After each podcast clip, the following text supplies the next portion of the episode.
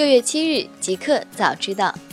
大家早上好，今天是六月七日，星期四，欢迎收听即刻早知道。刚发生，北京市网信办、市工商局依法约谈查处抖音、搜狗，并责令整改。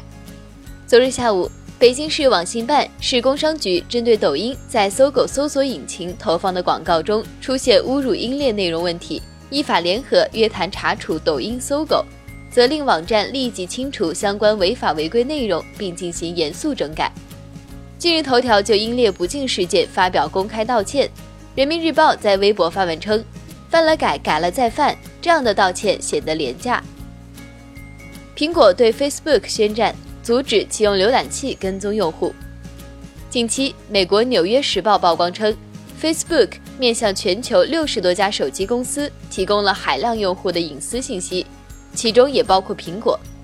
随后，苹果很快出来和 Facebook 划清界限，表示从未获取任何用户信息。苹果高管日前宣布，将向 Safari 浏览器的用户提供一项新功能，即禁止 Facebook、谷歌等公司通过网页上的喜欢和分享等按钮采集用户信息。大公司，华为回应 Facebook 数据泄露受牵连。从没收集或存储 Facebook 用户数据。昨日有媒体爆料称，Facebook 数据泄露门牵扯华为、联想等四家中国公司。对此，华为回应表示，与 Facebook 合作是为了方便用户使用 Facebook 的服务。华为从未搜集和存储用户的 Facebook 数据。Facebook 与华为共享数据引发担忧，本周将结束合作。据《纽约时报》报道。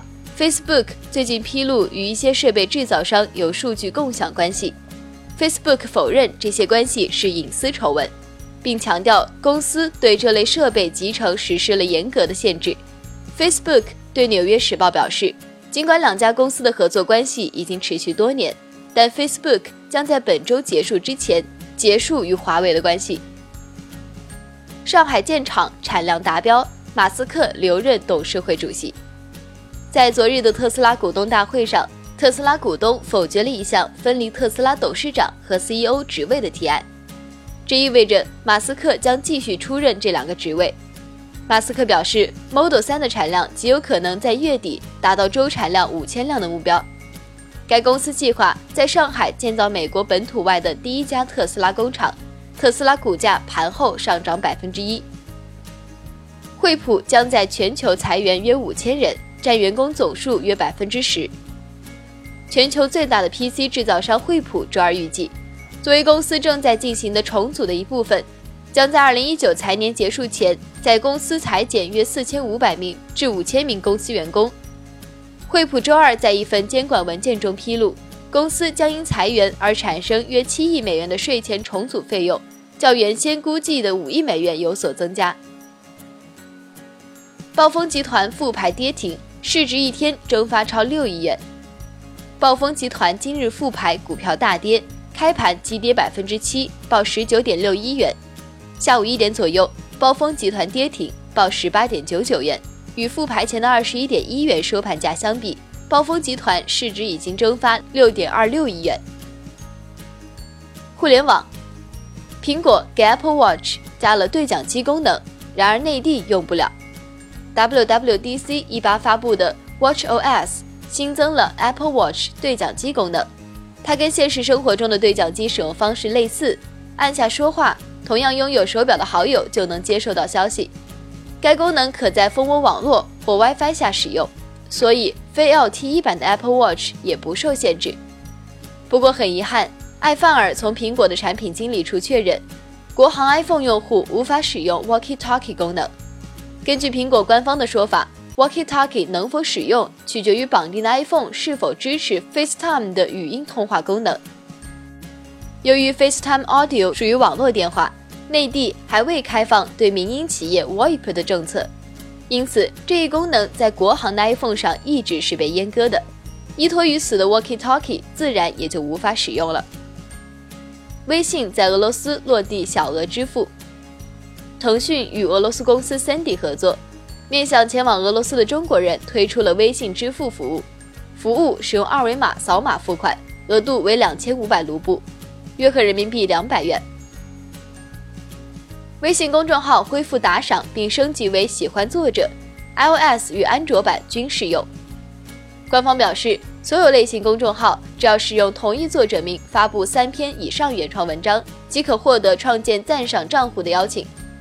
赞赏账户可用于对原创文章的打赏收款，相关款项将在七天后到达赞赏账户对应的微信零钱账户。新产品。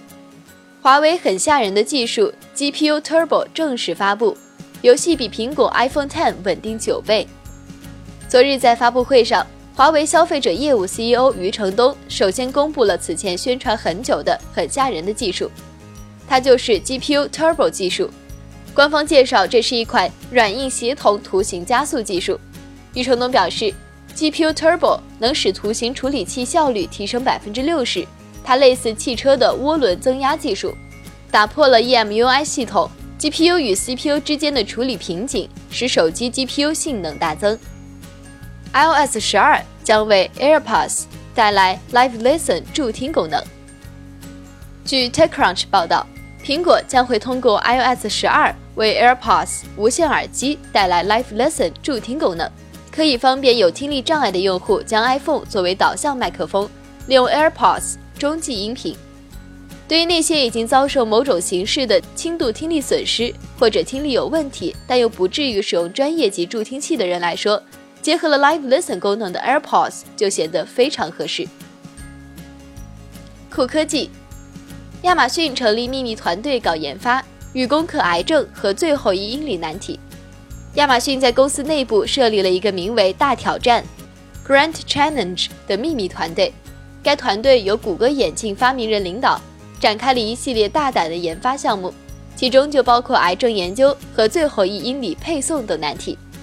团队正在与西雅图的弗雷德·哈金森癌症研究中心合作，试图利用机器学习帮助预防和治疗癌症。该团队还战略性的参与了亚马逊最后一英里配送研究项目，比如亚马逊最近推出了一项服务，即允许快递员直接将包裹放进消费者家中。或者放在消费者的汽车后备箱里。成立二十六年还未赚到钱，波士顿动力公司改变机器人业务策略。